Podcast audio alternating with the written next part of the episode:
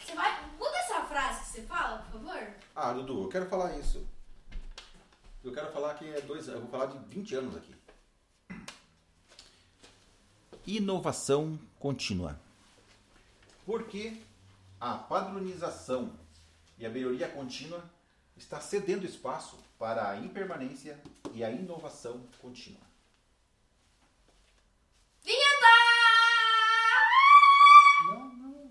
Agora não, não, não dá risada. Vamos lá, vamos lá, vamos lá. Ai. Aqui é Valdinei Santana, eu sou consultor, mentor e conselheiro em novos modelos de negócios. Nos últimos 20 anos, eu tenho acompanhado a evolução das práticas de gestão nas empresas. E eu procurei colocar aqui o que eu acredito que tenham sido as melhores práticas de 2000 a 2010, porque se você chegasse em qualquer empresa e falasse dessas práticas naque- naquela década, seria muito bem recebido. Só que está havendo uma mudança de mindset. A última década agora, de 2010 até agora, nós estamos em 2020, houve uma mudança de mindset. Uma mudança que saiu da questão da padronização e melhoria contínua, com foco na excelência operacional, para resolver problemas, para atingir a visão da organização, né? com foco nas cadeias de valor, para um mindset completamente diferente.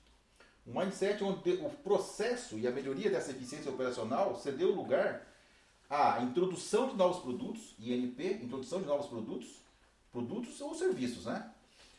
E só que de uma forma mais inovadora, de uma forma em que se procura entender uma perspectiva no foco do cliente. Então, por exemplo, os últimos 10 anos aqui saiu do foco no cliente, porque quando se fazia a excelência operacional, a gente olhava para o cliente, quais eram as necessidades, os requisitos desse cliente e melhorava o processo.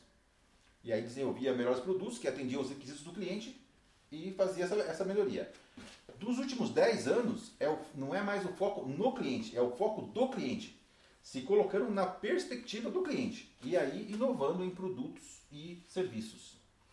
Então, o que, que- como funcionava esse modelo mental da década eh, de 2000 a 2010? Padronização e melhoria contínua. Então, melhoria contínua aqui está em vermelho. Então, fazia uma melhoria, padronizava.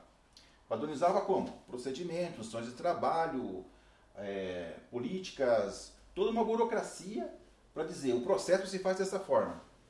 Aí tinha um problema de desempenho ou alguma melhoria que se fosse fazer, rodava-se um ciclo, um ciclo de melhoria, que podia ser o PDCA ou o DMAIC, são dois ciclos de melhoria contínua. E aí se trabalhava, resolvia-se os problemas que que tinham dentro da organização e para manter aquele desempenho, nova padronização. E depois, nova melhoria, nova padronização. Então, padronização e melhoria contínua melhorando o foco nos processos internos da organização. Quando é, houve essa virada, não é- e essa virada não é exatamente ali na virada da década, mas é uma virada que foi acontecendo aos poucos. O foco passou a ser outro, a introdução de novos produtos e serviços. Daí por que, que as startups estão tão em evidência hoje? Porque a startup é o começo de um novo produto serviço. Então você tem um MVP, você tem um produto mínimo viável, você vai testar, testou, funcionou, e esse teste inicial você faz aqui com esses clientes iniciais, os early adopters, né? Os clientes que aceitam fazer um teste do produto e aí começa a escalar, escalar, escalar, o número de vendas vai aumentando, aumentando, aumentando, e chega um ponto que o produto ou o serviço entra em, de- em declínio e em vez de esperar o concorrente lançar um novo produto ou serviço, qual é a nova mentalidade? Canibalizar o próprio produto ou serviço. Inovando no seu produto ou serviço novamente. E antes que ele atinja o ápice, já inovar novamente, canibalizando o produto ou serviço novamente. Então, é um mindset completamente diferente. Um, foco no cliente, melhorando os processos operacionais, e o outro, o foco do cliente, mudando a perspectiva para ter um foco na experiência do cliente, os pontos de contato do, do cliente com o produto ou serviço, e se submetendo, inclusive, a canibalizar o próprio produto ou serviço. Então isso muda bastante o foco. As organizações elas acabam saindo do foco de otimização das cadeias de valor. Então imagina desde a extração, do- pega uma cadeia de valor qualquer, né? podemos pegar aí de automobilística, desde a extração de minérios, as várias fábricas de componentes, a montadora, a distribuidora, até chegar no consumidor final.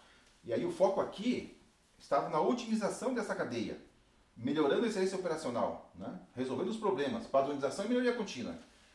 O novo foco é diferente, porque o mindset é diferente. A velocidade do ambiente mudou radicalmente. A introdução de novas tecnologias está muito fácil. Tem muitas tecnologias que a gente pode combinar para melhorar a experiência do nosso cliente.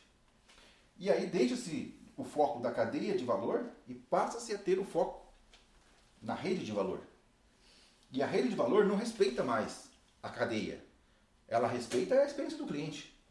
O que o cliente precisa? Então vamos hackear essa rede de valor, independente de qual cadeia nós vamos fazer, mas para melhorar a experiência do cliente e a partir daí combinar novas tecnologias, quer seja dos sistemas legados que a organização tenha, quer seja de big techs. Quando eu falo big techs, eu quero dizer IBM, SAP, Oracle, Microsoft, Google, essas grandes empresas com as suas APIs, ou as próprias startups também com as suas APIs. E aí montando, combinando toda uma solução para levar uma nova experiência para o cliente, introduzindo um novo produto, que vai ter um ciclo de vida curto e depois será superado novamente.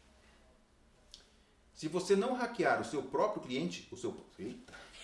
No último! No último!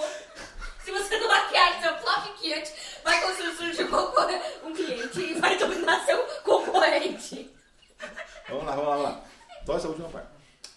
Se você não hackear o seu próprio negócio, vai surgir um concorrente digital e vai conquistar o seu cliente. Você ia dizer isso aqui, ó. ó. Vai. Ó, Se você não hackear seu próprio cliente, vai surgir um cliente e vai